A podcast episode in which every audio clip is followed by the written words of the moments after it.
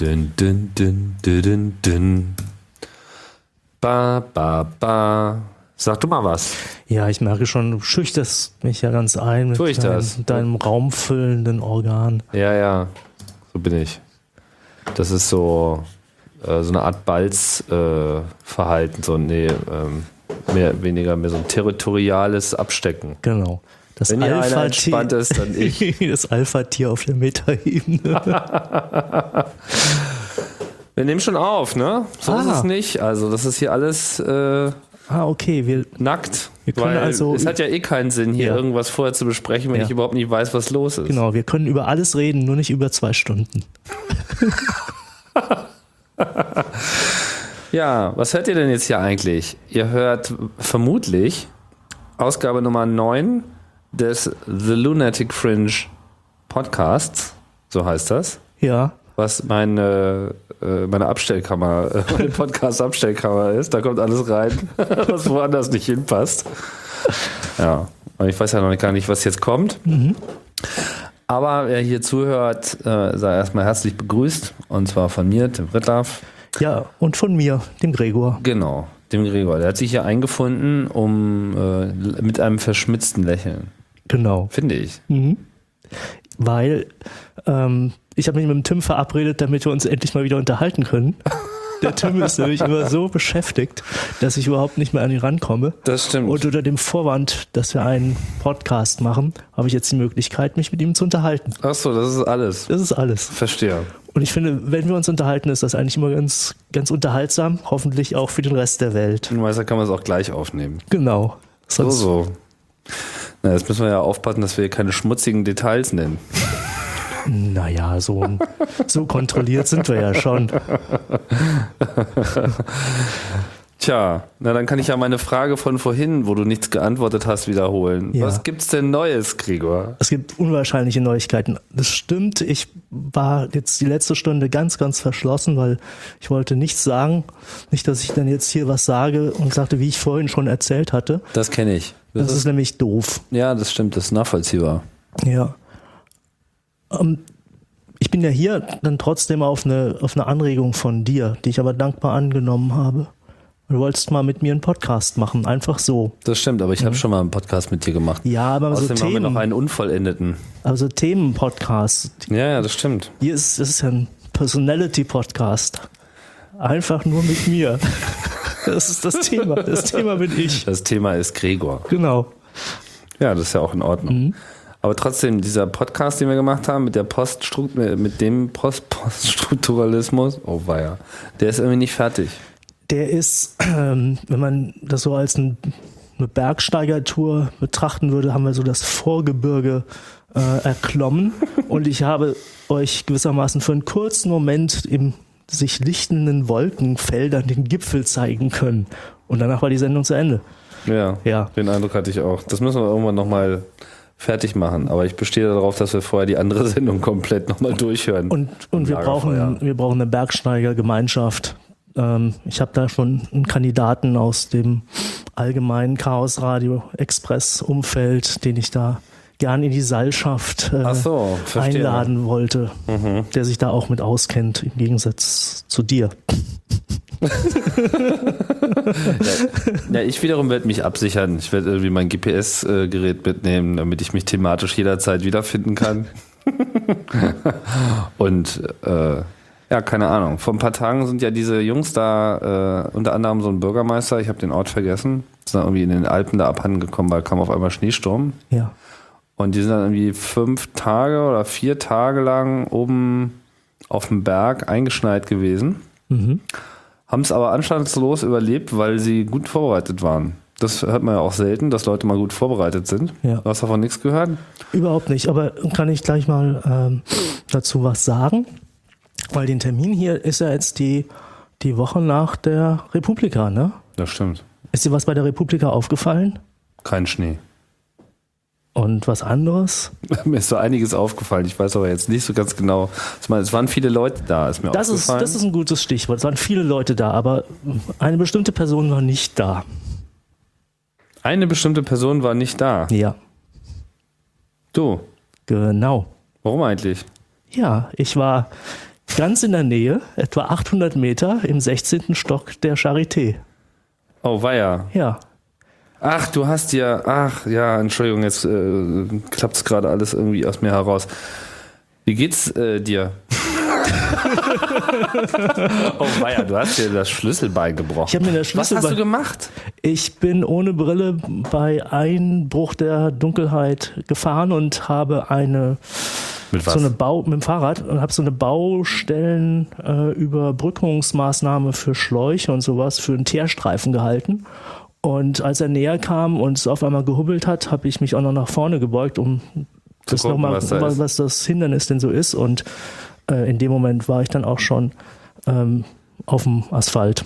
Hals über Kopf, Ja, nach ja. vorne Mhm. gedonnert, der Bin dann- Klassiker. Genau, bin dann aber noch zwei Kilometer weitergefahren bis zum Ziel. Und erst dann merkte ich, dass dort äh, vagabundierende Knochen in meiner Schulter äh, herausgeguckt haben. Nee, es war kein offener Bruch, aber zumindest konnte man da Fühlen, fühlen. das dass- war nicht so wie Mhm, vorher. mhm, Ja, dann kam auch der Schock und alles. Super professionelle Rettungsstellentätigkeit bei der Charité, muss ich mal sagen. Super. Mhm. Und auch die ganze andere äh, richtige Behandlung auch sehr, sehr angenehm. Also Okay. ist ja auch so eine totale Institution. Das heißt, ich meine, wann wird man nochmal ständig gefragt, ob man Stuhlgang hatte? Ne? Nur im Krankenhaus. Und wann gibt man dann noch sofort und äh, vollkommen aufrichtig dazu auch Stellung? Stimmt. Ja. Das ist nicht so die, die Frage für die Fußgängerzone, ne? Nee, nee. das Also, wäre vielleicht auch mal eine interessante Ja. Umfrage. also totale. Sie, guten ja. Tag, wir sind hier von RTL Plus. Wir möchten gerne wissen, ob Sie das letzte Mal irgendwie regelmäßig. Ja. Also man ist schon ein bisschen, also es ist wirklich nach, nach der, es ist schon interessant, äh, einfach weil ich schon seit ganz vielen Jahren nicht mehr im Krankenhaus war, das nochmal so äh, zu erleben, wenn man in so ein entmündigendes Regime hineinkommt, wo ständig Schwestern ständig an einem rumwaschen, machen, zuppeln, äh, die wollen dir das Brot schmieren, die Brötchen aufschneiden. Das ist also ein Service, äh, den kannst du dir gar nicht vorstellen. Mindestens acht Betreuerinnen springen ständig äh, um einen herum. Das ist unglaublich. Betreuerinnen. Ja. Ja, es ist komisch. Es ist äh, offensichtlich die Stellenbeschreibung. Ich weiß nicht, ob es, es heißt ja immer nur die Schwester. Ich habe noch nie einen Bruder dort gesehen. Ich glaube, die Brüder heißen Pfleger. Ja, ich habe keinen gesehen. Dort Ja. sind alles nee, nur ist nicht so populär. Genau, aber da ist es deswegen, noch gut. ja, irgendwie. aber deswegen fand ich das jetzt. Im Hebammengewerbe gibt es, glaube ich, nur einen. Also ich äh, habe mich neulich mal mit Hebammen darüber unterhalten, wie es denn ist, ob Ja. es denn auch männliche Hebammen gibt. Ja. Und die Antwort war generell eigentlich nicht, aber sie haben wohl, das ist schon wieder eine Weile her, irgendwie, es gab wohl mal einen oder es gibt wohl einen, aber ich habe jetzt vergessen, was die, seine offizielle Berufsbezeichnung war. Also, Hebamme. nee, es war nicht, nicht, nicht, nicht sowas. Aber männliche Hebammen sind halt irgendwie, also das, ähm, ich glaube, das Die funktioniert sind nicht. nur schwul. Ich ähm, kann mir das nicht vorstellen. Aber ich glaube, das können sich auch so einige nicht vorstellen. Das Ja. können sich vor allem die Frauen halt nicht vorstellen. Ja. Deswegen gibt es das auch Da nicht. kommen wir also an die Grenzen der Gender Ja, das Politics. ist aber auch ok- okay irgendwie. Hm. Ja, aber das Schöne ist jetzt, jetzt Aber du bist jetzt du wieder, du bist jetzt wieder, hast du irgendwie jetzt Titan im Leib? ja, aber so ganz schwächliches. Äh, ich habe gestern mit Entsetzen. Schwächliches. Ja, ich habe mit Entsetzen vom, vom niedergelassenen Arzt, Orthopäden jetzt gehört. Ich dachte, ich wäre jetzt wie, wie Wolverine mit Adamantium auf dem Knochen, könnte ich jetzt wirklich den, den richtigen Bösewichten eins auswischen, äh, so, hey, nimm meine Schulter. du. Aber ist nicht drin. Nee, das wäre mehr so ein Plättchen, so, ein, so eine Art Bändchen. Guck an. Und das würde reißen, wenn man jetzt anfangen wollte, schon zu, zu frühzeitig äh, es zu belasten. Ich habe auch noch Titan in der Hand, ganz Mhm. Ja. hammer, hammermäßig. Ja, es war ja vor einigen Jahren, genau, da war ja alles bei dir. Ja, ich bin mit so Bruchsachen äh, bin ich vertraut. Mhm, Ist nicht schön. ja. Ach, und es ist nach wie vor drin. Ja, ja. Ja. Titan ist ja da relativ äh, Ja. unproblematisch. Mhm. Aber ich habe ehrlich gesagt noch nicht drüber nachgedacht. Vielleicht sollte ich es auch mal rausnehmen lassen. Vielleicht. nehme ich dadurch ein bisschen ab. Das ist ja Leichtmetall. so viel wird das nicht bringen. Ja, das stimmt. Mhm. Aber jetzt kannst du mir ja um so, um so spannendere Dinge von der Republika erzählen, weil ich war nicht da. Ich weiß von nichts. Hm. Ich hatte nur Jetzt muss ich dir das alles zusammenfassen. Nee, aber wir können ja schon mal durchaus. Also ich kann dir ein paar Rahmendaten geben. Ich muss, muss dazu sagen, ich habe diese Republika ganz bewusst benutzt, um Leute zu treffen und mit ihnen zu reden. So, So ein Skandal. Ja, total. Ne? Also ich habe mir gar nicht der Illusion hingegeben, ich könnte jetzt äh, tausend Vorträge sehen und so, weil äh, ich wusste, dass, dass mich das irgendwie ermüdet und Ja. mich potenziell immer davon abhält, äh, die Leute zu treffen. Und wenn mich irgendwas nervt an Veranstaltungen, dann ist am Ende festzustellen, dass man die Gelegenheit eben nicht genutzt hat, Leute zu treffen. Ja. So, ich wiederhole mich. Und äh, das war diesmal nicht ganz so. Die, die Quote war nicht so schlecht. Dafür war halt meine Veranstaltungsguckquote äh, schlecht und von daher sehe ich mich auch überhaupt nicht in der Lage, dass jetzt diese Konferenz äh, als solche inhaltlich ähm, so mit eigenem Auge zu bewerten. Aber was man so hört, ist, dass man eigentlich so diese übliche Mischung hatte aus paar ganz tolle Sachen und ein paar ganz bekloppte Sachen und dazwischen viel irgendwie so okay und kommt drauf an, ob das irgendwie einen berührt, Ja. Kram. Es war auf jeden Fall ein extrem dichtes Programm, viele Tracks, dann halt Friedrichstadtspalast das erste Mal komplett ausgenutzt, also über die ganzen drei Tage. Erst am letzten Tag wurde man da so, äh, wurde dann nachmittags abgebaut, aber das war eigentlich alles völlig in Ordnung, weil ich finde das Gebäude finde ich super. Das Catering ist äh, leider ein bisschen zu sehr am ähm, ländlichen Musical Publikum ausgerichtet und die sind da irgendwie nicht in der Lage, jetzt für so eine Veranstaltung da Ja. auf ein anderes Programm umzuschalten. Was ein bisschen schade ist, weil jetzt nur so Plörre-Café und äh, Teilchen und äh, wisse hier nochmal ein Maß, das ist halt irgendwie nicht so richtig das, was man braucht. Ja. Dafür haben sie aber dann in der Kalkscheune amtliches Catering aufgefahren und da gab es dann irgendwie so richtig Yummy-Zeug. Von daher war das irgendwie dann doch alles noch zu ertragen und das ist eigentlich so eine ganz gute Mischung, das mit diesen beiden Veranstaltungsorten zu machen. Ja. Weil du hast halt in der Kalkscheune eben diese kleinen lauschigen äh, Eckchen und irgendwie Bar, ist da halt alles super und wie gesagt Essen. Ja. Und auch diese mittelgroßen Räume und Friedrichstadtpalast hast du halt einfach dieses fette, fette Auditorium, Ja, das einfach kommt, mal kommt riesig gut rüber. Das auch in den ganzen, äh, die Fotos, die, die, die kleinen. Videosnippets, die ich gesehen habe, richtig gut. Und man muss einfach mal sagen, ähm, das ist ja jetzt die erste Republika nach einem sehr be bewegenden Jahr für diese gesamte Szene, für die die Republika steht. Mhm. Und ähm, äh, das finde ich ja schon enorm, äh, auch wenn ich selber jetzt nicht äh, mich da als äh, Aktivist in der vordersten Front mit der großen Flagge für irgendeine Geschichte da sehe, ähm, beobachte ich das doch mit, mit großem Interesse. Denn ähm, das Jahr 2009 war ja so das Jahr des Durchbruchs, dass diese ganze, nehmen wir es jetzt mal Netzbewegung, äh, politisch wirklich wahrgenommen worden ist.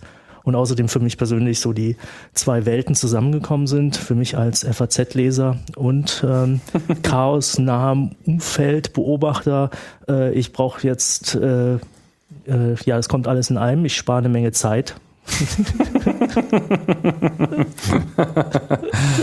Ja, das stimmt. Ja. Da ist eine Menge passiert. Ne? Ja.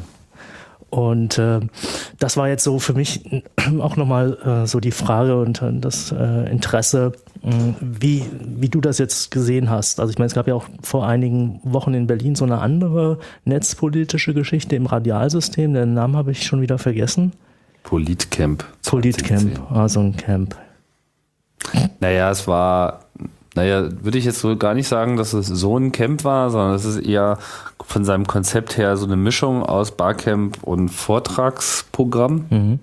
Damit sie halt, was weiß ich, so eine Ministerin kriegst du halt nicht eingeladen, wenn du sagst so, naja, wenn sie kommen, dann kann sie ja da an die Tafel schreiben, wenn sie mal wo einen Workshop machen will. Okay. Funktioniert ja. halt nicht so ganz. Die will man dann schon irgendwie gesetzt haben. Ja. Ich habe mich nicht so sehr auf diese großen Veranstaltungen gestürzt, weil ich ja da Bundesradio gemacht habe mit Philipp zusammen. Und daher waren wir eigentlich auch ganz gut beschäftigt. Und äh, gut, was ich so mitbekommen habe von den großen Veranstaltungen, es war halt wieder so, was weiß ich, Panels mit sieben Leuten in einer Stunde. Also das, ich glaube, meine Meinung zu Panels habe ich jetzt schon häufig genug geäußert, dass, dass äh, da kommt halt nichts bei raus. Ja. Von daher ist das äh, für mich so ein Stück weit auch nur Name-Dropping. Ähm, ich habe so grundsätzlich das Gefühl gehabt, dass die Leute sich da schon ganz ordentlich verletzt ähm, haben. Mhm. Das ist ja auch wieder äh, Sinn der ganzen Sache. Man sich allgemein mehr Politikerbeteiligung äh, hätte vorstellen können, aber zumindest beteiligen sich da überhaupt schon mal Politiker. Ja. Das ist, äh, lässt ja zumindest ein bisschen Hoffnung übrig. Also es war noch fokussierter jetzt auf die ähm, politischen Organisationen, dass die mit den netzpolitisch engagierten Leuten mal eine gemeinsame Plattform finden, während die Republik ja doch breiter aufgestellt ist. Ich finde das, das sowieso ziemlich genial. Also Republika einerseits Also äh, nur ja. kurz zum Politcamp. Also ich bin mir jetzt über deren Selbstverständnis nicht hundertprozentig im Klaren, auch Ja. wenn wir sie natürlich irgendwie interviewt haben, aber es geht da schon eigentlich mehr darum, so diesen ähm, wie soll ich sagen, diesen, Disku diesen netztypischen Diskussions- und Treffstil Mhm. in die Polit zu, Politik zu bringen, als jetzt Netzpolitik zu diskutieren. Also es äh, ist eher eine Veranstaltung, die einfach versucht, den politischen Diskurs so ein bisschen zu lockern. Ja, dass Ja. man einfach auch so eine Barcamp-artige Veranstaltung nimmt, eben, um eben über Politik zu reden und Ja. nicht immer nur über Web 2.0. ja. Ähm, wobei sicherlich da natürlich zwangsläufig äh, netzpolitische Themen da ja auch auf der Agenda standen und so. Das wurde ja auch alles breit diskutiert. Ja. Aber ich glaube, die Intention ist jetzt nicht primär Netzpolitik Mhm. da zu thematisieren. Bei der Republika wiederum ist das ja eigentlich auch nur ein Teil, ja.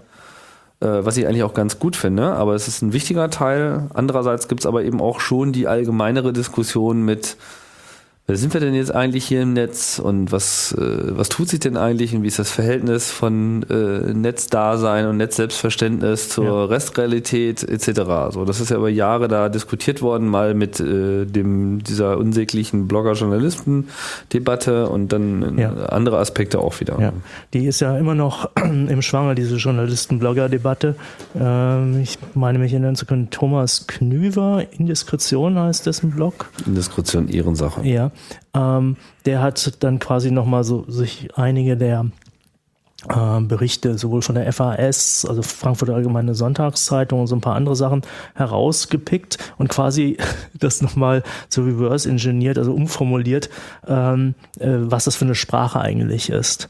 Und da hat er dann irgendwann, das war ein Zitat, irgendwie ein Blogger wäre in seiner Zotteligkeit gewissermaßen der Prototyp des Bloggers. Und da hat er geschrieben, das wäre so, als würde ich über den Autor dieses, der in seiner Aalgel-Glattheit der Prototyp des Journalisten sei.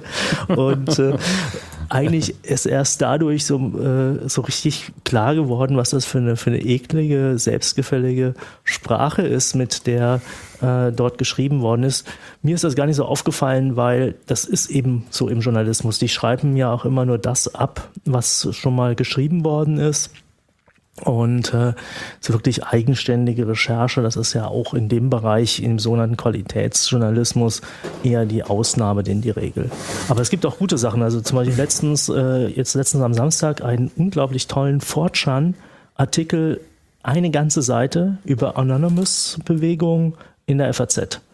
Du hast ja vor zwei, drei Jahren mal versucht, voller Begeisterung äh, den Fortran Anonymous äh, Bewegung verständlich zu machen. Und ich habe nur gesagt, ja, der Tim, naja. Du hast abgewunken, hast gesagt, das sind so wieder so Sachen, über die die FAZ nie schreiben würde. Nee, es, es, du warst so drin, dass du mir als sich draußen befindlichen gar nicht äh, diese, diesen, dieses Seil hinwerfen konntest, das ich ergreifen konnte, um deiner Begeisterung zu, äh, ja, zu scheren. Und nun gut, es sind jetzt zwei, drei Jahre äh, ins Land gegangen und inzwischen verstehe ich das auch. Aber es war halt äh, wirklich äh, toll geschrieben und äh, in, in einer Form, das einfach spannend war. Selbst für mich, wo mich das ja gar nicht so interessiert hat und ich so Anonymous als solches, äh, diese Bewegung, oh, ähm, ich das ja auch nicht so spannend finde. Das ist natürlich auch wieder so ein bisschen Poststrukturalismus at work, ja. Also, ja, das ist so das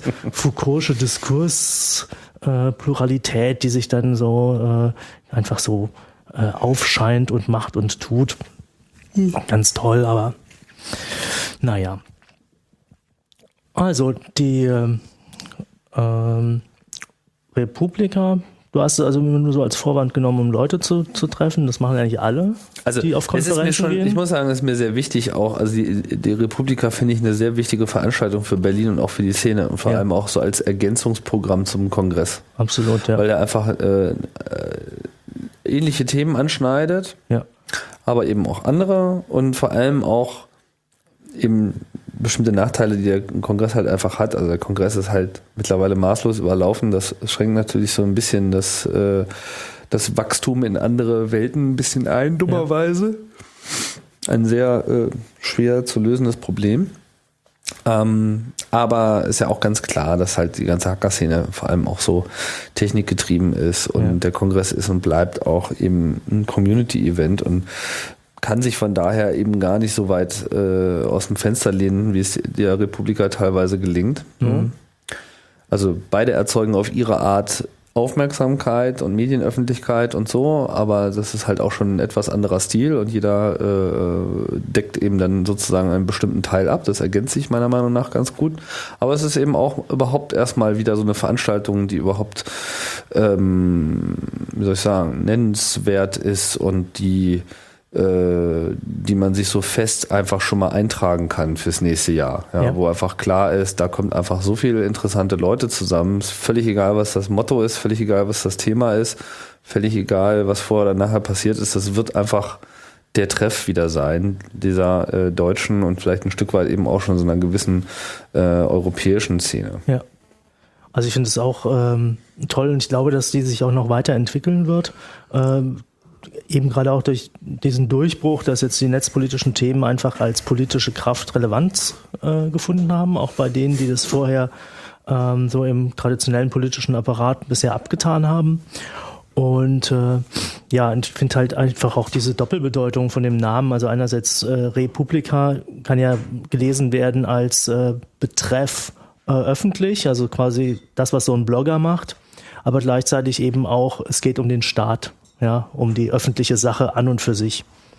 Und äh, diese, diese quasi Doppeldeutigkeit, die finde ich, äh, äh, wird erstmal im Programm ganz gut dargestellt und es ist offensichtlich auch eine Notwendigkeit, dass sich diese Szene trifft, äh, abseits jetzt von den ganzen äh, äh, spezifischen CCC-Themen, die, da ist das ja eben nur eine Teilmenge davon.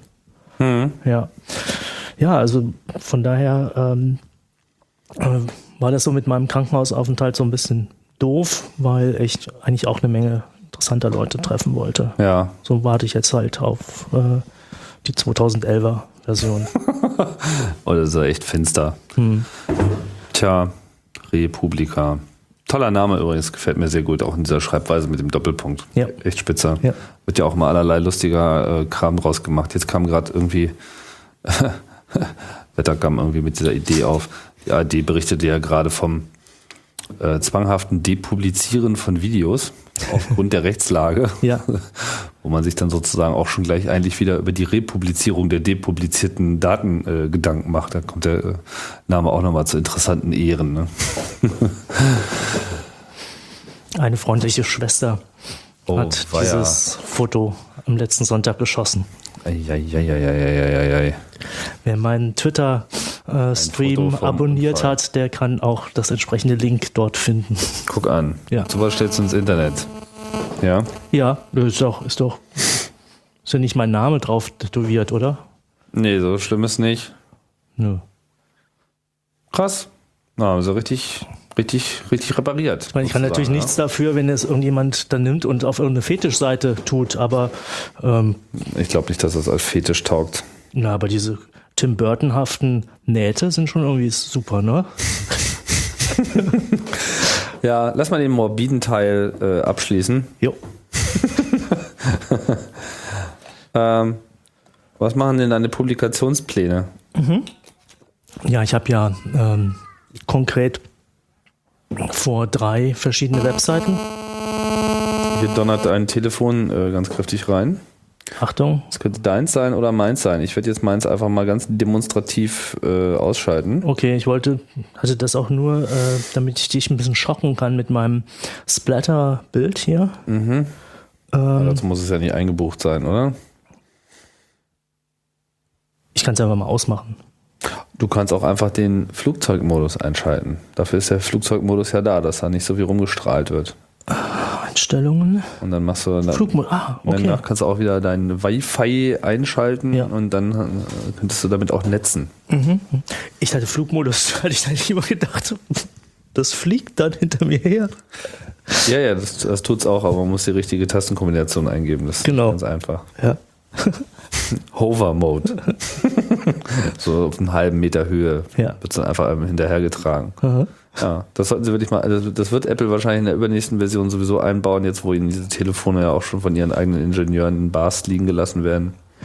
Diese ganze Apple-Geschichte nimmt, nimmt mir ein bisschen überhand. Ich bin. Ach, jetzt kommen wir nicht so. Nein, das, nein, das Welche gefällt mir. Apple-Geschichte? Du meinst die, Apple-Geschichte? Der Apple-Erfolg. Alles. TM. Jetzt schon. Schnall dich an. Das ist alles der Anfang. Es macht mir Angst. Guck mal, ich, Echt, jetzt schon? seit ich mich mit Computern beschäftige, musste ich mich immer rechtfertigen, dass ich einen Apple-Computer benutzt habe. Ja. Und seit einiger Zeit habe ich das Gefühl, dass sich die anderen rechtfertigen müssen, dass sie keinen Ja, Apple-Rechner ja, sie benutzen. tun es ja auch am laufenden Meter, indem sie Weißt die ganze Zeit aufzei aufzeigen, aufzeigen, aufzählen, was alles so irrelevant ist und wofür man das irgendwie alles nicht braucht. Aber weißt du, wie schal das ist? Wie schal so ein Sieg schmeckt? Von Leuten, die man gar nicht mag, wenn die dann auch zu Kreuze kriechen und sagen, ja, eigentlich würde ich auch gerne mit einem Apple arbeiten, aber dann kommen noch so ein paar vorgeschaltete Gründe Ja, und ähm, was soll man da machen? und früher war es halt so, dass die Leute einen nur einfach mitleidig angeguckt haben, dass man auf so einem sterbenden Ast äh, sich da noch mit beschäftigt. Das waren tolle Zeiten in der Diaspora. Ja, aber das ist vorbei jetzt. Ne? Äh, man muss äh, neue Untergründe finden. Also man kann sich sowieso nicht darüber beklagen, dass... Äh, also ich bin da schon total gewohnt, dass so Dinge, mit denen ich mich beschäftige, irgendwann zum Mainstream werden. Das Ja. geht mir seit, seit ich denken kann, geht mir das so. aber du bist dann auch wiederum so reif, dass du nicht dann sagst, ja jetzt, wo es alle machen, da finde ich es auch nicht mehr gut. Ich meine, dazu gehört auch eine gewisse Reife. Das zu sagen, ja, aber nur wenn es so ist. Ja, ja. Das ist nicht unbedingt immer so. Ich kann eigentlich viel, fast dem meisten, was irgendwann mal Mainstream geworden ist, mit dem ich mich vorher beschäftigt habe, irgendwie noch immer was abgewinnen. Naja gut, aber ich werde muss mal sagen, Syncing ist ja nun wirklich langsam mal äh, ein Thema, das bei Apple aufgegriffen werden sollte. Oh, jetzt führen wir eine technische Diskussion schon? Ich, wir dürfen über alles sprechen. Ja, natürlich. Aber das heißt ja nicht, dass wir auch gleich über alles sprechen. Ich bin, Nee, mach weiter, lass Ja. dich nicht aufhalten. Ich dachte, Es du bist ist noch mehr so auf der Metaebene jetzt so. ich, ich gehe auch ins schmutzige Detail. Äh, Bitte. Und, äh, Ja, Syncing ist ein Ja. Drama. Aber es ist überall ein Drama. und dann, na gut, aber bei, da ich keine anderen Geräte benutze, kann ich ja nur dort kritisieren, wo ich darauf stoße. Und ich finde, das ist einfach so schlecht. Das ist ganz furchtbar und schlimm. Ich finde aber auch, dass die allgemeine ähm, ähm, Benutzeroberfläche, Interaktionsmöglichkeiten ähm, sehr erratisch sind. Also die Eingabetastatur ändert, äh, diese virtuelle Tastatur ändert sich dauernd und das ist total inkonsequent. Weil sonst überall sind Sachen, die nicht anzuwählen sind, irgendwie grau, aber es ändert sich nicht ständig die, die Morphologie des Menüs. Ja? Und bei der Tastatur ist es, ob ich SMS, die normale Tastatur oder zum Beispiel ähm, irgendwelche URLs äh, eintippe, kriege ich je nachdem eine äh, speziell äh, designte Tastatur. Und das macht mich wahnsinnig, weil ich nicht mehr blind tippen kann, sondern ich muss immer gucken, was ist denn da jetzt gerade äh, der jeweilige Kontext. Und das finde ich einen absoluten Fail. Ich finde das ehrlich gesagt nicht so schlimm. Also gerade so bei URLs und so, also äh, überhaupt nur etwas angeboten zu bekommen, was man eingeben darf, das, äh, das ist schon so blöd jetzt nicht. Ich würde das nicht so pauschal ablehnen. Aber da kann man natürlich äh, trefflich drüber streiten. Aber das ist ja ungefähr so, als ob du sagen würdest, ja, auch wenn ich jetzt eine Telefonnummer eingebe, muss dann irgendwie das volle QWERTY Mhm. Keyboard mir entgegenscheinen. Das würde da, den Vorschlag würde ja nur auch keiner machen. Von Ja. daher hast du da auch schon spezialisiertes Keyboard. Klar, das ist so, so ein Lenkrad beim Auto, das sowieso dann immer nur die eine Hälfte gerade da ist, weil du darfst ja sowieso nur nach links jetzt an der Stelle. Aber du wolltest doch eigentlich gerade über Syncing raten. Was hat denn das Nein, mit- ich wollte einfach nur sagen, dass äh, bei all dem großartigen Erfolg, den Apple jetzt hat, äh, sie doch mal ein bisschen ihre Hausaufgaben machen sollten. Äh, auf das iPad habe ich jetzt nicht so gewartet und da hätte ich jetzt eher ein paar andere äh, Sachen von Heißt denen ja nicht, dass sie da gesehen. nicht dran sind. Also ich muss sagen, ihr, ihr, ihr, ihr ähm, Schnitzer ausbügeln, äh, Quota ist jetzt so schlecht auch nicht. Also eigentlich alles, was wirklich äh, richtig gebrannt hat, äh, wenn man, ja okay, es gibt auch Gegenbeispiele. Also sie haben da keine, keine schlechte Quote, das heißt noch lange nicht, dass sie alles richtig machen. Das tun sie überhaupt nicht. Und man merkt auch, dass sie bei bestimmten Sachen so richtig das Gespür noch nicht haben, was Herrn Jobs ja eigentlich immer so auszeichnet. Also zum Beispiel Internetdienste. Das ist irgendwie blöd. Und das mit dem Syncing, was du angesprochen hast, das ist auch irgendwie blöd. Und mich würde überhaupt nicht überraschen, wenn ähm, die nächste Version von macOS 10 irgendwann angekündigt wird, und das wird aber wahrscheinlich noch eine Weile dauern, Mhm. und sie dann tatsächlich irgendwie kommen mit so, und wir wollten mal wieder Probleme lösen. Und was sind die Probleme?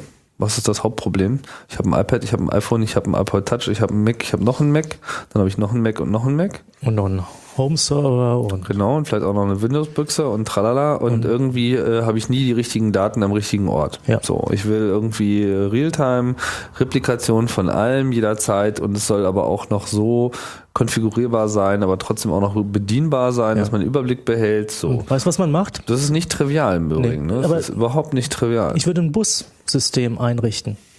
Ein Bus, der quasi ständig alle meine Devices in regelmäßigen Abständen eine min minütlich, einstündlich abfährt und ständig quasi äh, alles auf den gleichen Stand bringt.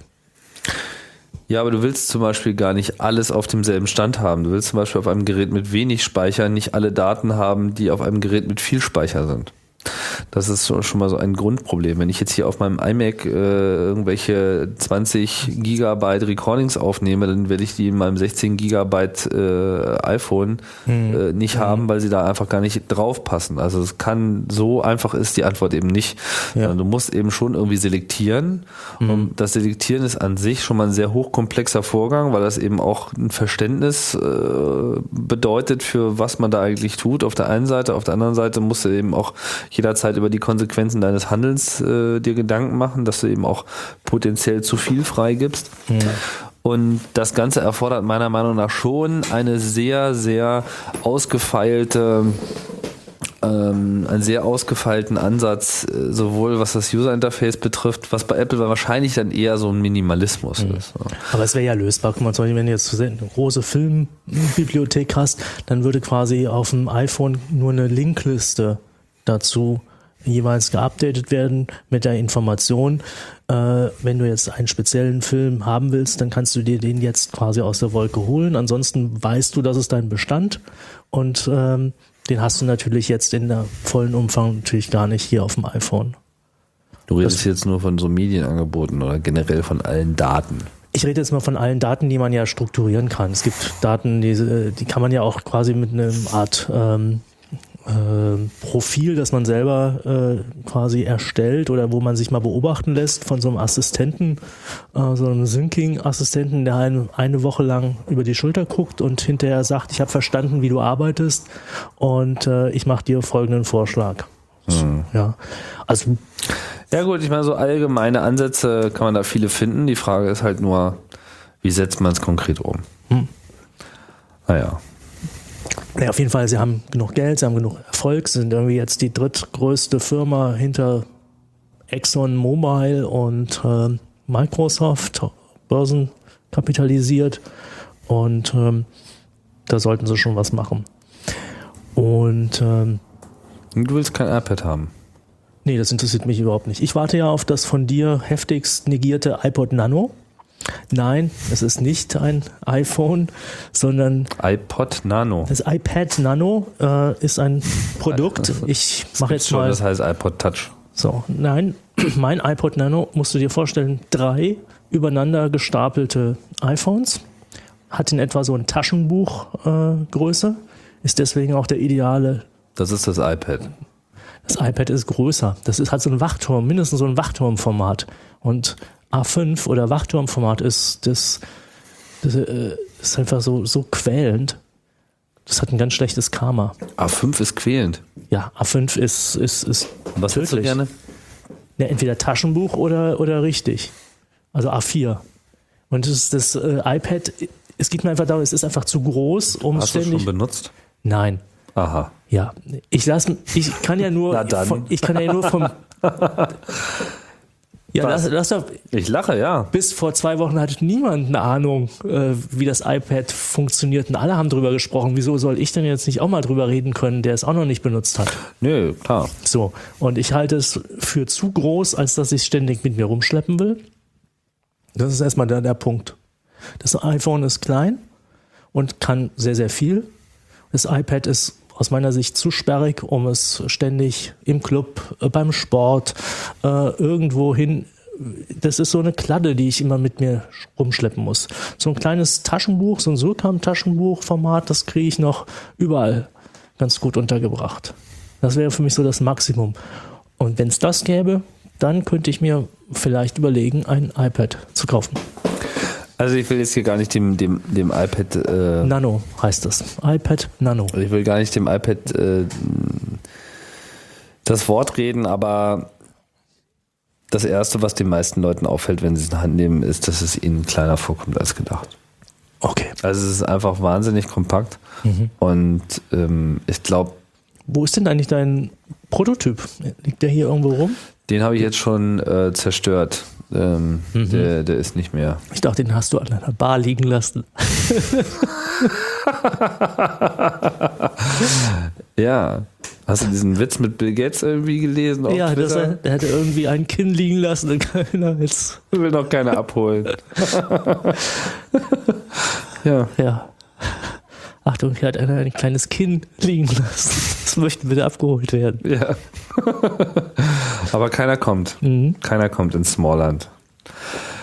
Ähm, wo war ich? iPad.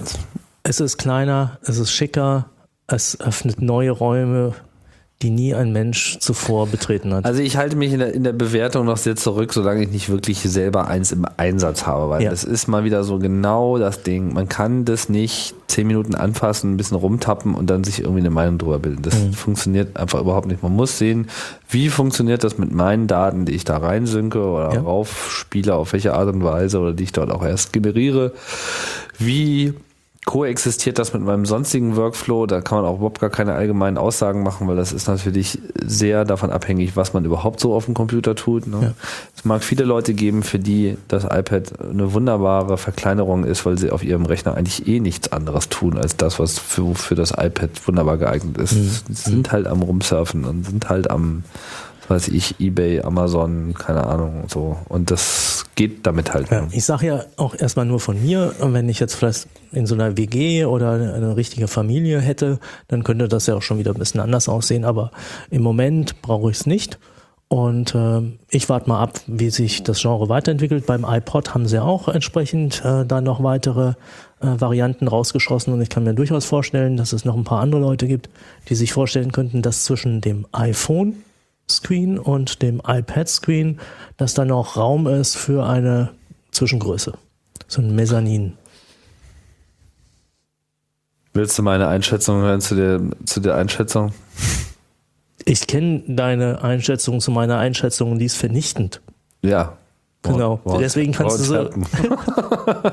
Won't happen. Wir haben Ja. jetzt genau den, den Abstand zwischen diesen beiden Geräte, äh, Gerätetypen haben wir jetzt, der ist Ja. jetzt da. Wir haben ja aber auch, glaube ich, schon eine, eine Wette drüber laufen. Fällt mir gerade wieder ein. Über Ernsthaft? mindestens einen, einen Kasten Mate.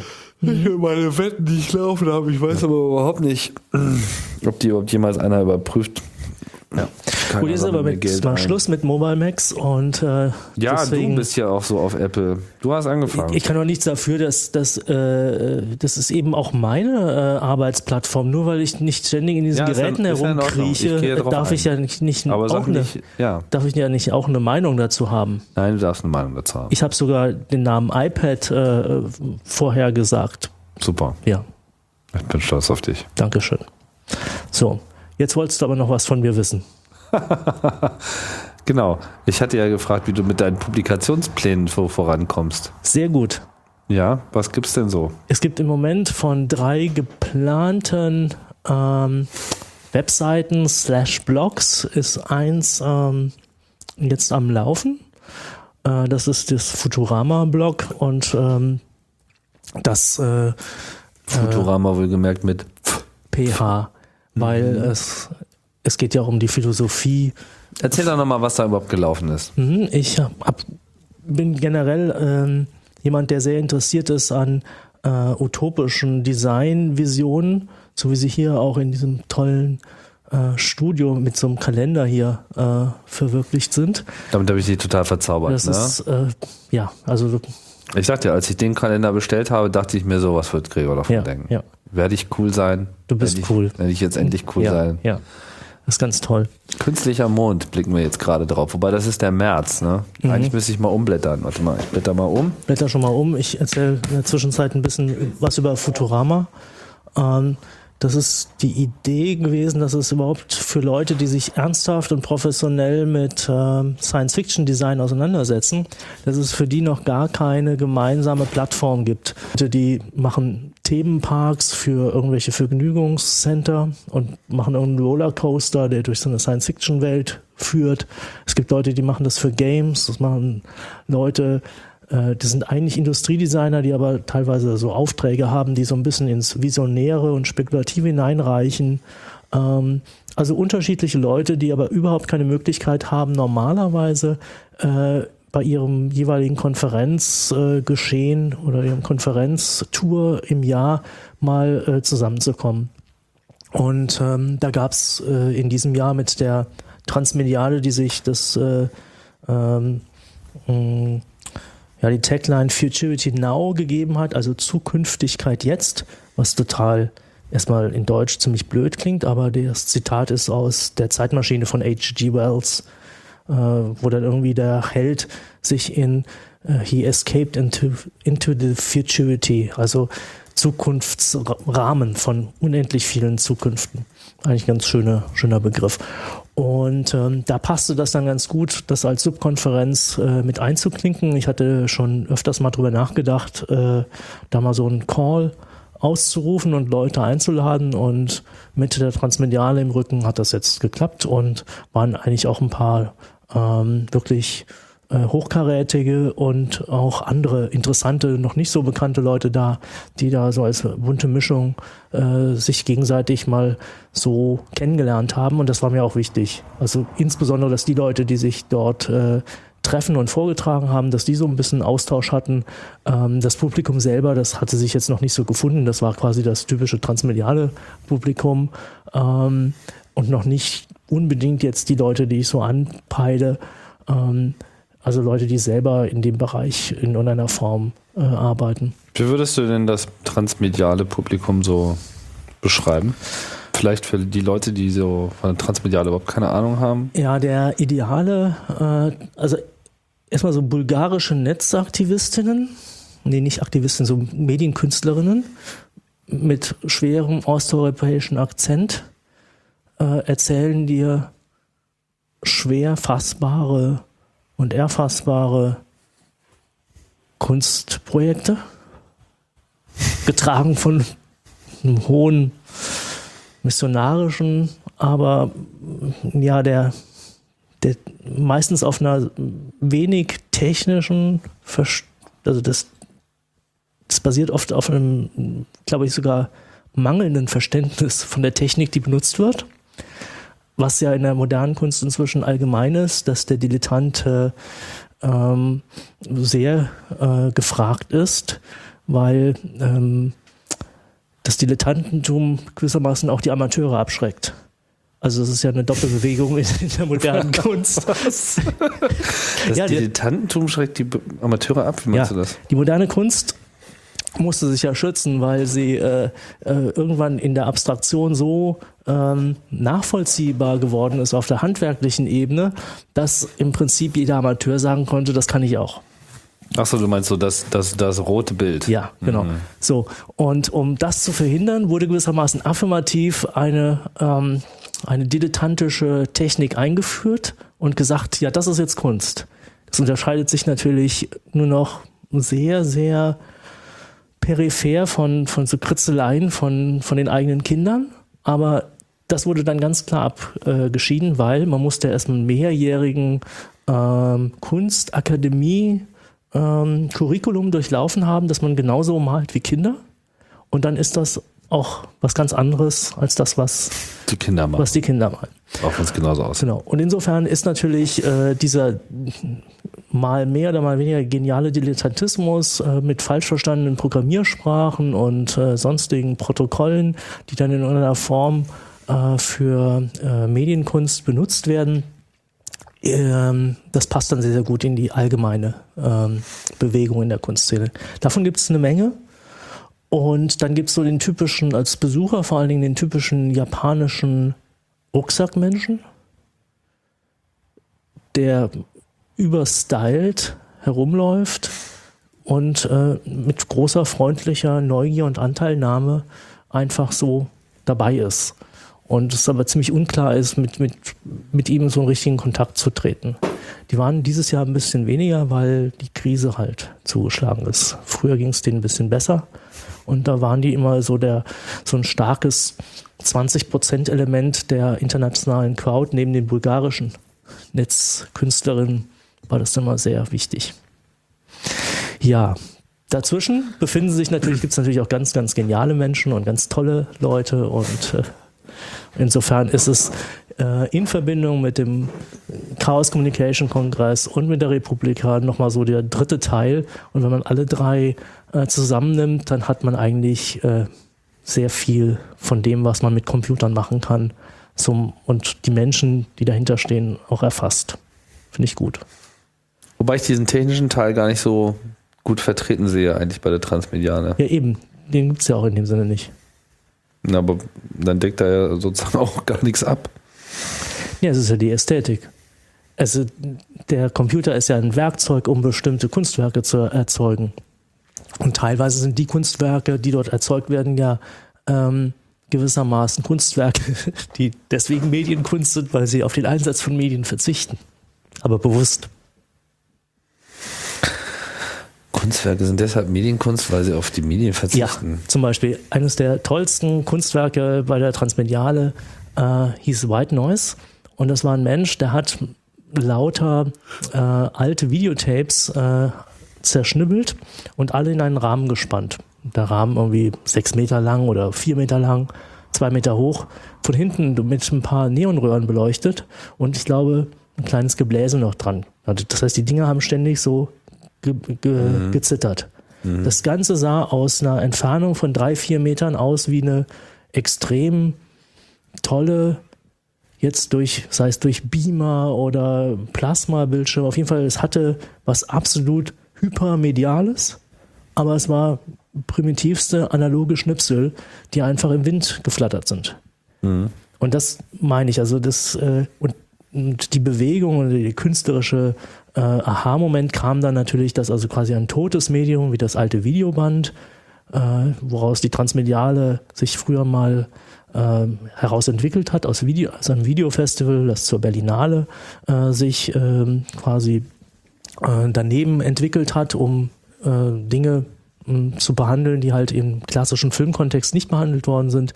Und dieses inzwischen vergangene Medium wurde benutzt, um etwas zu zeigen, was äh, dann aber wiederum ganz, ganz äh, crisp und, und scharf und unglaublich äh, toll und präsent war. Also äh, das ist so genau das Beispiel für Medienkunst, die durch den Verzicht auf den Einsatz von Medien äh, halt äh, ausgestellt worden ist.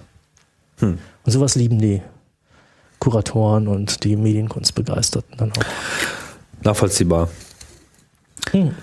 Und es hat einfach auch einen unglaublich ästhetischen Ja. äh, Wert. Also alle standen davor und waren einfach äh, bezaubert. Weil das ist dann ja auch schön ist, wenn es dann klappt, wenn man einfach begeistert ist von dem, was sich jemand dort ausgedacht hat und es funktioniert.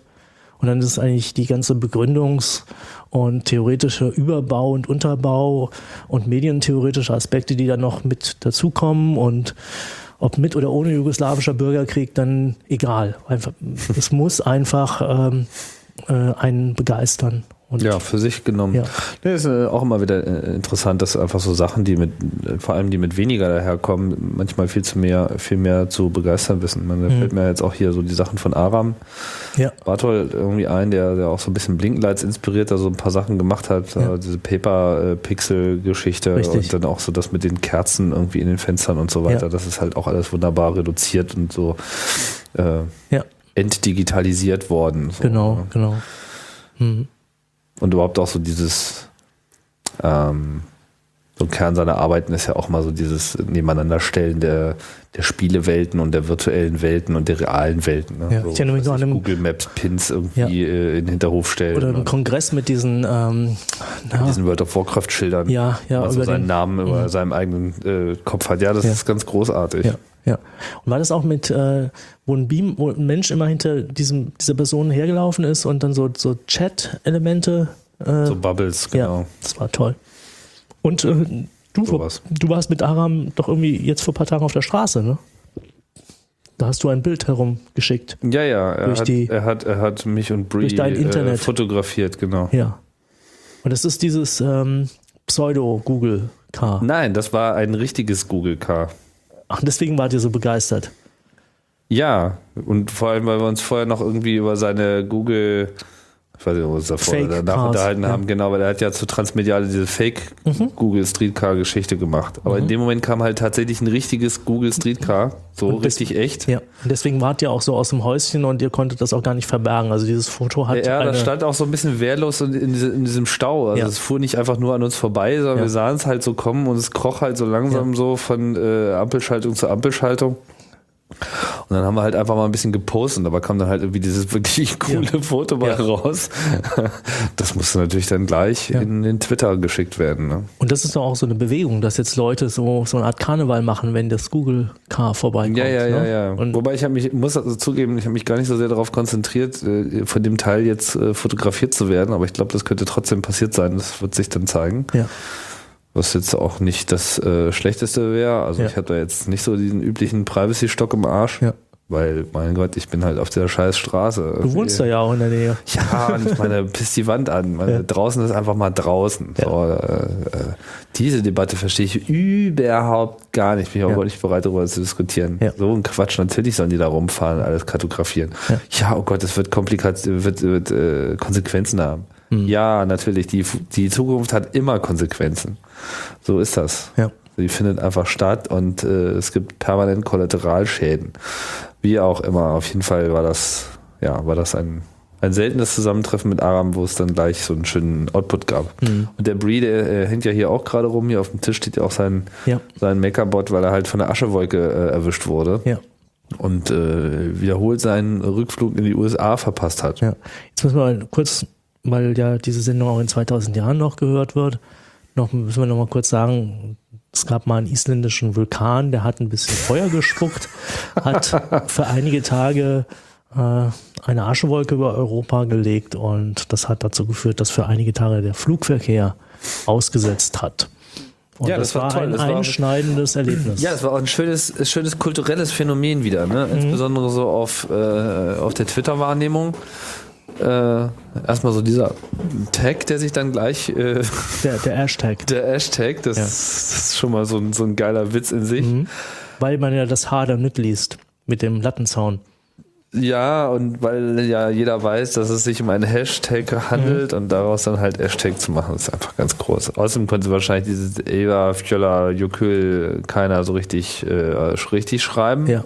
Ist auch mal unklar, ob so, ob es dann Umlaute auch wirklich ne, war, Ja. auf äh, amerikanischen Tastaturen dann überhaupt auf dem Bildschirm schaffen, wie auch immer. Tatsache ist, es hat mal wieder für Unterbrechung gesorgt. Das ist ganz lustig, weil der Bree, also Bree Pettis, der Mhm. Makerbot Industries macht, war ja zur äh, Republika ein, eingeladen. Ja. Und eigentlich hätte er halt dann eben auch schon längst wieder fahren müssen, letzten Ja. Sonntag. Und das wurde dann halt durch diesen Vulkan vereitelt. Und das Interessante ist, er war halt jetzt auch schon ähm, beim Kongress so drauf und dran zurückzufliegen Ja. am 31.12. und da kam halt der Schnee Sowas wie weiße Asche. Weiße Asche. Und dann ist der Flieger auch ausgefallen. Also er war jetzt zweimal hintereinander in vier Monaten in Berlin, Mhm. Ja. hatte jedes Mal gar keine Lust zurückzufahren, weil Ja. es einfach alles gerade viel zu schön war und hat immer die passende Naturkatastrophe am Start gehabt, die seinen Flug gecancelt hat. Das ist wirklich so eine unglaubliche Geschichte. Mhm. Das ist äh, ausgesprochen lustig. Naja, und so tummelten wir uns eben auf der Straße und so kam es Ja. zu diesem Foto. Ja. Und der, also gerade am Samstag habe ich, es- weil es ein wunderschöner Tag war, und die Kondensstreifen, die verändern ja auch wirklich das Wetter. Das heißt, wenn die da länger hin und her fliegen, ähm, bilden sich ja, werden ja nicht rückgebildet, diese Kondensstreifen, sondern daraus werden ja so Schlierwolken. Genau, wie so Tagesvölkchen. Und ähm, die fehlten auf einmal und deswegen hat es bis in den späten Nachmittag herein ja einen unglaublichen klatschblauen, wie von Photoshop äh, ge geklärten blauen Himmel gegeben.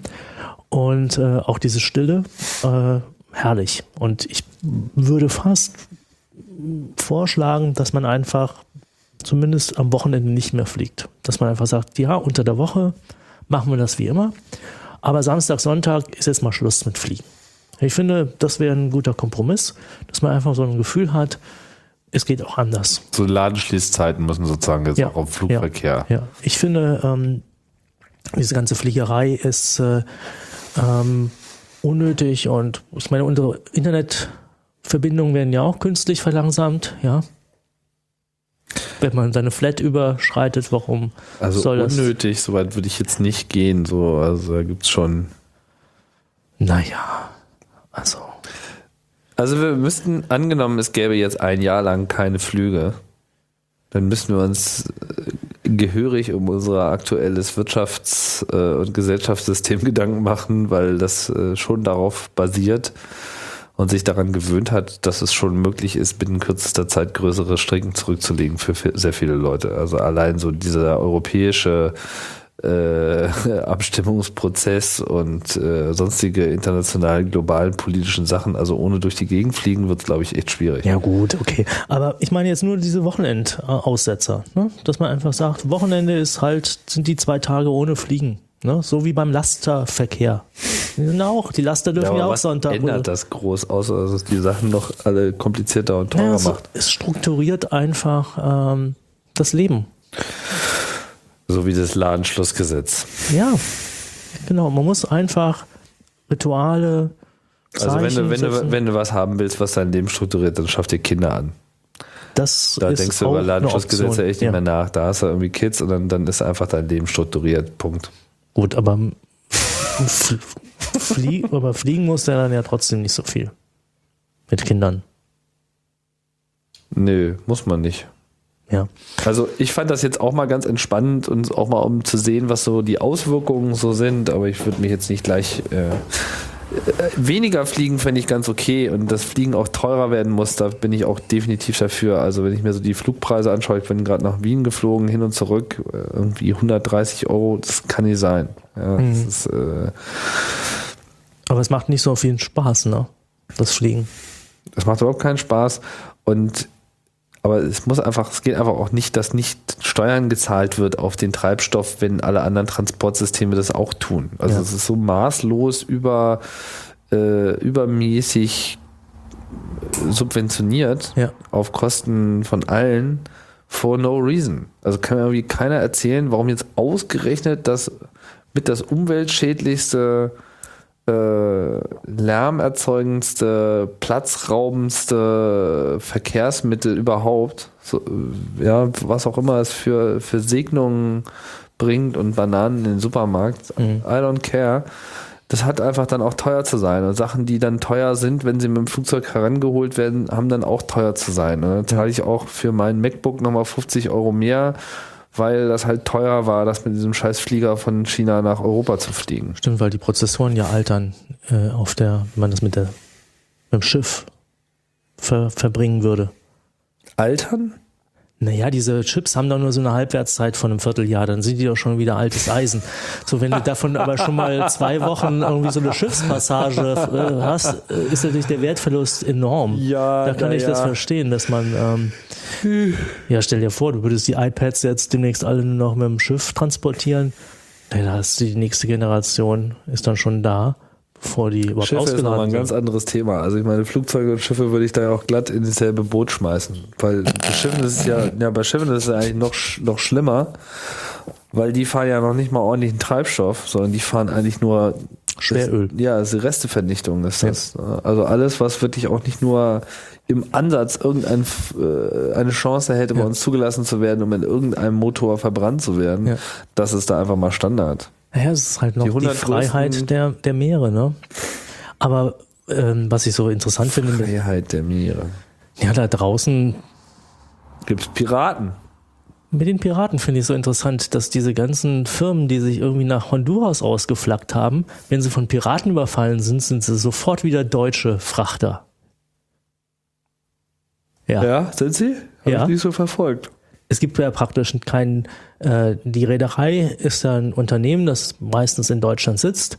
Das Fahrzeug ist dann äh, auf Botswana zugelassen, die große Seemacht, ja. Und ähm, Was macht denn einen deutschen Frachter aus? ja, erstmal, dass er gar keiner ist, weil er ja ein, ein, ein aber Flaggenstaat. wie- wie- Wer, wer kommt auf die Idee, welchen Frachter warum als Deutscher bezeichnen? aufgrund der Besitzverhältnisse und des Namens. Ne, das ist dann die Magdeburg, die fährt halt, wie gesagt, für Honduras. Und ähm, es gibt dort so eine Briefkastenfirma, Schiffsregister oder sowas, die dafür sorgt, dass Honduras der Flaggenstaat ist. Und ähm, die zahlen halt äh, geringere Steuern. Aber wenn die dann sich die- aber auch von Honduras rausfliegen lassen. Genau, das ist nämlich der Punkt. Wenn es dann mal der Fall der Fälle kommt, müssen wir uns oder müssen die sich dann von niederländischen ähm, Seeleuten, äh, Marine-Infanteristen äh, retten lassen, ja, und äh, nicht von den Hondur honduranischen. Das ist dann mal so der Nachteil. Der wird aber gewissermaßen gar nicht äh, wahrgenommen in der Debatte. Und das finde ich eigentlich ein Skandal ja, hier die teuren Steuern und Zulassungen vermeiden.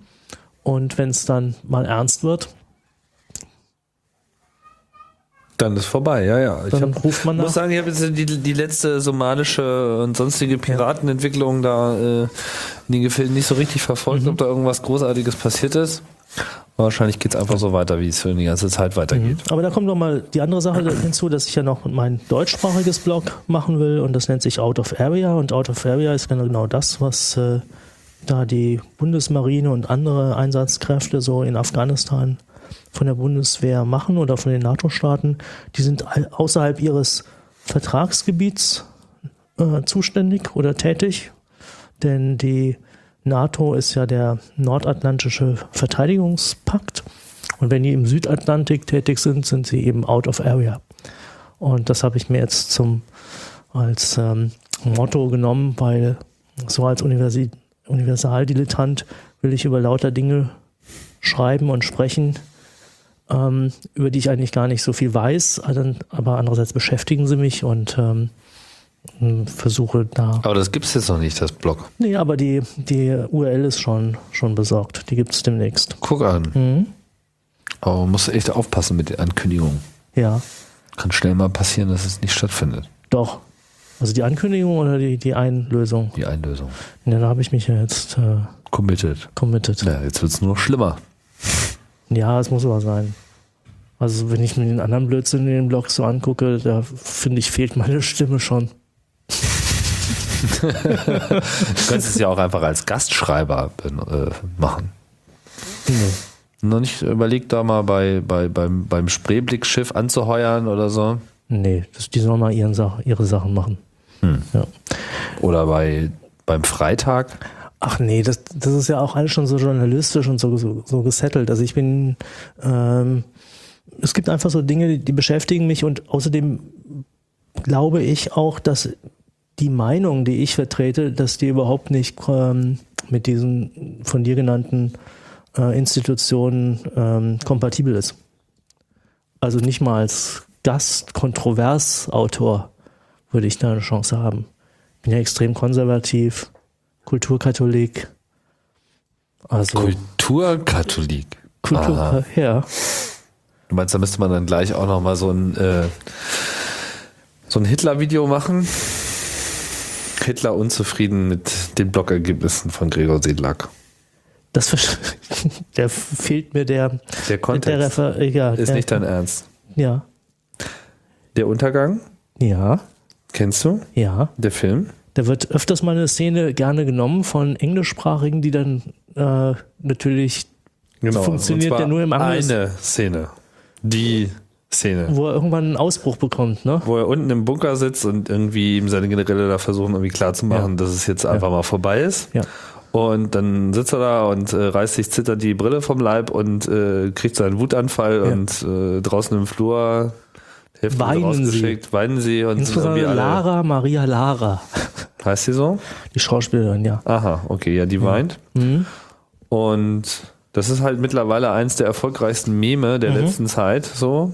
Diese Hitler-Dinger. Ja. Das Geilste ist ja, dass ja jetzt vor kurzem, vor ein paar Tagen, Konstantin-Film dann tatsächlich sich auch noch er, er, erblödet hat, dann so mit Takedown-Notices loszugehen. Das heißt, jetzt sammeln sie irgendwie da äh, überall diese großartigen Spoofs ein, ja. Ja, ja. Was natürlich dann sofort den großartigsten ja. die großartigste Hitler-Variante, nämlich irgendwie Hitler regt sich darüber auf, dass die, Das ist die neue Konstantin. dass, dass, dass Hitler, also der ganz großartiger Beitrag zum Thema äh, Copyright, ja, irgendwie äh, Hitler macht sozusagen den Copyright-Nazi im Ja, wahrsten ja. Sinne des Wortes.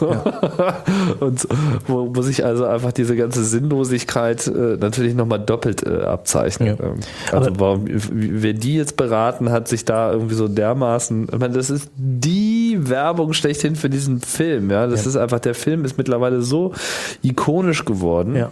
Sicherlich haben die wenigsten ihn gesehen. Aber das ist einfach ein Film, der wird bleiben, ja. Das ist, äh, Naja, und dann kommt er ja fast einer Karikatur nahe. Also ich finde es furchtbar und ich finde es einfach so ohne jede. den Film. Äh, na, ich habe mal versucht reinzugucken äh, und ähm, ich hatte so die Nachricht mitbekommen, Bruno Ganz spielt den Hitler sehr authentisch und eben ganz anders als in seinen Reden. Und dann hatte ich genau diese Szene, wo er dann seinen Ausraster hat. Und das war natürlich genau so, wie man Hitler kennt oder meint Was? zu kennen, dass er Ja. halt so rumbrüllt. Und es gibt eine unglaublich tolle Szene, ich glaube, es sind nur so anderthalb Minuten, ähm, die überhaupt äh, überliefert sind, wo er mit einem finnischen Journalisten spricht und da spricht er so normal, dass wenn du das als in irgendwie im Deutschlandfunk oder Inforadio als ähm, Originalinsert reintun würdest und würdest sagen, jetzt so im Kontext, weil er spricht über Panzer, weswegen die in bestimmten Gelände nicht funktionieren. Und wenn du einfach sagen würdest, hier der Experte über warum der Leo jetzt doch nicht nach Afghanistan gebracht wird, Ja. du würdest es nicht merken. Ganz abgeklärt. Und, ja, also die Generäle, die haben mir dann schon gesagt, und ich muss mich darauf auch verlassen können, dass wenn die Generäle das sagen, dass das dann auch stimmt. Ähm, dass äh, die eben auch diese Wintertauglichkeit haben. So, und da haben die Generäle offensichtlich sehr optimistische Vorgaben gemacht. Das konnte ich als Führer nicht wissen. So spricht er so ganz toll. Und dann stehen sie da. Und dann hat man auf einmal eine solche Situation, die sehr unerfreulich ist. Wir sind aber jetzt dabei, was ist das so totales Ja, Politik. was denkst du denn, wie, wie, wie Hitler geredet hat? Das ist doch realistisch. das ist sehr realistisch. Aber das Tolle ist, dass äh, es so kaum kennt man ihn einfach so nicht. kennt man ihn nicht und das ist noch viel gespenstischer. Ja, Weil- ist, äh, ja, das ist weil Hitler wenn er- privat. Ja, ja, das ist einfach ganz normal. Auf jeden, Fall nicht, auf jeden Fall nicht öffentlich, sondern als, und es wird einfach auch ein bisschen klar, ähm, dass so ein, so ein Wüterich, wenn der ständig so als Kasperle in seinen ganzen Konferenzen und in seinem täglichen politischen Arbeit herumkrakelt hätte, dass der natürlich nie ein Erfolg hätte sein können. Wenn er nicht gewissermaßen auch in seinem ganzen Wahn dann doch eine äh, professionelle äh, und teilweise auch sehr geniale und äh, sehr intelligente Gesprächsführung äh, und auch ein gewisses Charisma ausgestrahlt hätte. Und das wird in dieser kurzen Szene sehr, sehr deutlich. Und äh, gerade weil man es nicht so mitbekommt und man denkt so, hm, man hat so einen sehr freundlichen, leicht österreichischen Tonfall. Und äh, ja, das ist genau das Gegenteil von dieser Bruno Ganz Show. Ne? Und ähm, was das aber jetzt mit meinen Welchen katholischen- Habe ich dich jetzt gerade falsch verstanden? Also welche dieser, dieser Hitler, wie du ihn gerade beschrieben hast, taucht so wo auf? musste mal sein Original Hitler äh, finnischer Journalist, wenn so würde ich das jetzt mal als Google äh, versuchen herauszufinden. Eine Audioaufzeichnung. Eine Audi es ist eine Audioaufzeichnung Aha. im Gespräch mit einem äh, finnischen Journalisten auf Deutsch natürlich. Und ähm, ich glaube, es sind so anderthalb Minuten. Die bisher die einzigen, ähm, also jedenfalls nach meinem Wissen, ähm, erhaltenen Fragmente eines quasi ganz normalen Gesprächs von Hitler sind außerhalb seiner öffentlichen Kundgebung. Naja, hier habe ich das. Soll ich das mal einspielen? Mhm. Äh, ich muss gerade mal gucken. Das ist hier so ein bisschen merkwürdig verlinkt, ob das hier irgendwie auch tatsächlich äh, kommt. Sieht so aus. Da muss ich allerdings hier nochmal. ist natürlich jetzt peinlich, wenn der Führer mich im O-Ton jetzt voll Lügen straft, weil er ganz andere Sachen da gesagt hat. Äh, ich muss nur gerade mal schauen. Äh, wir hören Hitler und jetzt gucken wir mal Im Führercast. äh, im Führercast, genau. Gucken wir mal. Vor Jahren hatte ich einmal den Gedanken, nach Finnland zu kommen. Und zwar, wenn möglich, ganz inkognito. Um nicht nur das Land kennenzulernen, sondern vor allem, um teilzuhaben an den großen Olympischen Festspielen, die, ich glaubte, in, der, in Helsinki stattfinden werden. Das ist er. Ich habe wenige Jahre vorher die finnischen Kämpfer in Berlin bewundert und kannte darüber hinaus ihre Freiheitskämpfe, kannte aus der Zeit des Weltkriegs und des So, Abschlusses der des Herr Sonneborn ist immer wieder brillant. Ne? den Namen des. Ich habe mir damals selber nicht träumen lassen, dass mich das Schicksal einmal unter diesen Umständen nach Finnland führen wird. Der Krieg, in dem wir nun gemeinsam stehen, war von Deutschland weder vorgesehen noch, das darf ich ruhig aussprechen, vorbereitet worden. Wenn wir uns diesen Krieg als möglich vorgestellt hätten, dann wären die Vorbereitungen gründlicher, besser, praktischer, zweckmäßiger gewesen. Wir glaubten vielleicht an die Möglichkeit einer Auseinandersetzung in Europa, dann, wenn gewisse Staaten es auf eine Verewigung des Versailler Vertrages abgesehen haben würden. Aber ich hatte die starke Hoffnung, dass es auch hier gelingen würde, einfach durch die Macht der Vernunft und durch die Erkenntnis, dass unmögliche Zustände auch unmöglich bleiben können, dass es damit gelingen könnte, friedliche Revisionen herbeizuführen. Denn ich hatte ein ganz großes soziales Programm mir vorgenommen. Ich bin selbst in meinem Volk aus sehr schweren Anfängen emporgestiegen und ich hatte kein anderes Lebensziel, als ein ganz großes soziales Programm durchzuführen und auch ein großes ergänzendes kulturelles Programm. Diesen Aufgaben habe ich mich gewidmet. Ähm, ich unterbreche hier mal ganz kurz. Ähm, also das ist, ich habe das mal kurz nachgelesen, das ist äh, eine, eine, eine Rede von äh, Hitler, eine Ansprache zu Ehren von diesem Mannerheim, der sozusagen der Chef der Finnen war, die damals so quasi Verbündete waren im Kampf gegen die Sowjetunion, also ohne da jetzt einen offiziellen Dings zu haben, ist äh, beim jetzt im Januar beim Spiegelfechter erschienen. Schaue ich zwar mal gerne ran, aber das habe ich übersehen. Es gibt hier noch einen zweiten Ausschnitt und das ist dann wohl tatsächlich ein heimlicher Mitschnitt zwischen Hitler und diesem Mannerheim. Okay, weil er ist ja doch schon noch ein bisschen in seinem Duktus. Duktus, ne? Ja, genau. Und das andere äh, können wir jetzt mal hier einspielen, gucken, wie das so klingt. Das könnte jetzt ein reiner Geheimmitschnitt sein. Eine sehr große Gefahr, vielleicht die schwerste. Deren ganze Umfang überhaupt erst jetzt ermessen können. Schwer verständlich. Wir wussten das selber auch nicht so ganz genau, jetzt kommt's. wie ungeheuerlich diese Strafenliste war. Das hätten wir nicht geahnt im Winterkrieg. Im Winterkrieg hätten wir das nicht geahnt. Natürlich hatten wir den Eindruck, dass sie gut gerüstet waren. Aber so, wie sie im Wirklichen. Und jetzt ist gar kein Zweifel, was, was, sie, hat, was sie hatten in ihren Schild. Ganz klar. Das ist Sie haben die ungeheuerste Rüstung, die äh, Menschen denkbar ist. Also, wenn mir jemand gesagt hätte, dass ein Staat mit, mit Das ist Hitler jetzt, ne? wenn mir jemand gesagt hätte, dass ein Staat mit 35.000 Tanks antreten kann, dann hätte ich gesagt, Sie sind wahnsinnig. 35 35.000 Panzer. Wir haben, über, wir haben zurzeit über 34.000 Panzer vernichtet. Wenn mir das jemand gesagt hätte, ich hätte gesagt, wenn mir ein General von mir erklärt hätte, dass hier ein Staat 35.000 Panzer, ich gesagt, Sie, Herr, Sie, Sie äh, alles doppelt oder zehnfach. Das ist, das ist Wahnsinn, Sie sind Gespenster. Das haben wir nicht für möglich. Wir haben ja vorher erzählt, wir haben Fabriken gefunden. Allein eine da in Kramaroskaya zum Beispiel. Das war vor zwei Jahren ein Bau dort. Wir hatten keine Ahnung. Heute ist dort eine Panzerfabrik, die in der, in der ersten Schicht etwas über 30.000 und in den Vollausbau über 60.000 Arbeiter beschäftigt. Eine einzige Panzerfabrik. Wir, sind, wir haben sie besetzt. Eine, eine gigantische Fabrik.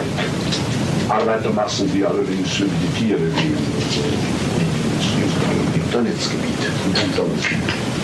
Ja, wenn, wenn man denkt, dass, dass sie 20 Jahre, über 20 Jahre, 25 Jahre beinahe, Freiheit gehabt haben, sich zu rüsten. Und alles, alles ausgegeben für Rüstung. Nur Rüstung. Das ist ein, ein ich sagte vorher dem Herrn Staatspräsidenten, ich habe das vorher nicht geahnt, hätte ich es geahnt, dann wäre mir noch schwerer zu Herz gewesen, aber den Entschluss hätte ich dann erst recht gefasst. Denn es blieb ja gar keine andere Möglichkeit. Das ist echt der totale, äh, totale Hardcore, ne? Aber Ich finde das merkt, also schon ähm, Man merkt atemberaubend, ne? man merkt seinen, äh, ja, seine Sprechweise. Der könnte hier auch bei uns sitzen. Man würde sagen, der kennt seine Zahlen. Der ist im Detail 35.000 Tanks. ja, 60.000 Arbeiter. Also äh, ganz, ganz faszinierend. Und es gibt ja so ähnliche Versuche. Äh, da war der Manfred Zapatka, glaube ich, das ist ein Schauspieler, der hat die Rede von Himmler, die ganz berühmte, ähm, die einzige, die überliefert ist, wo einer der äh, Führer des Dritten Reichs die Judenvernichtung äh, zugegeben hat. Äh, Das war ein Geheimtreffen der SS und dort äh, hat er mehr oder minder Klartext gesprochen.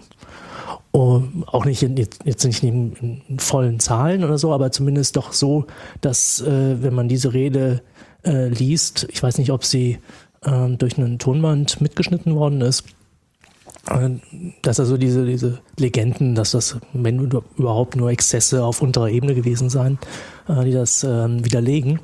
Und da haben die, ähm, ich glaube, Ronald Kamuaka, auf jeden Fall ein ähm, Filmregisseur, hat also ein Schauspieler einfach diese Rede vorlesen lassen.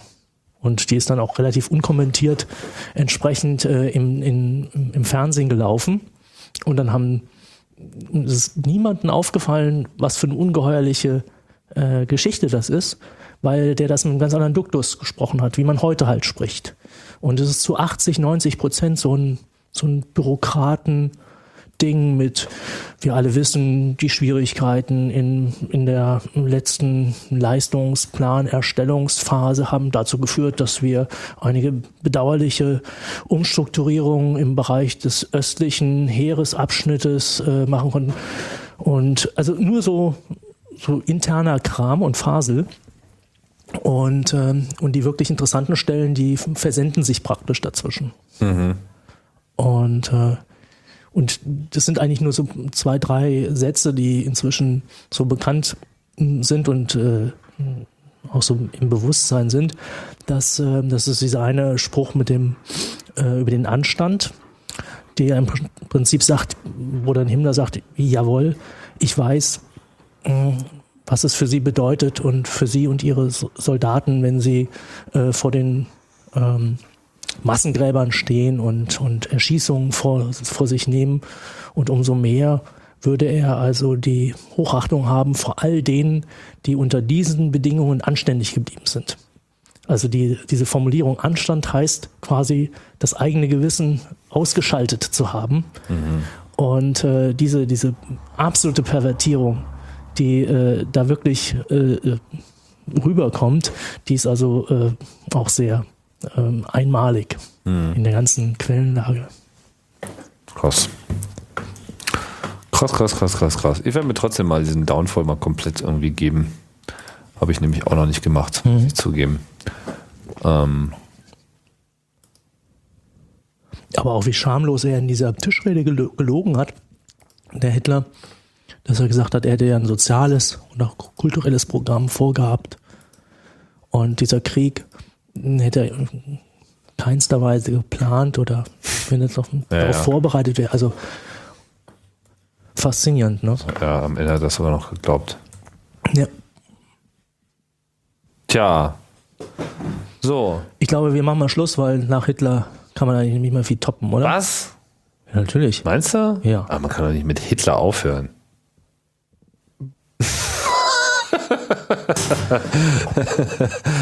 Naja, da gibt es schon Leute, die da anderer Meinung sind. Okay, gut, das, Das- kann ja sein. das- also- es gibt immer Leute, die anderer Meinung sind. Na, es gab Leute, die haben gesagt, es ist keine Dichtung nach Auschwitz mehr möglich.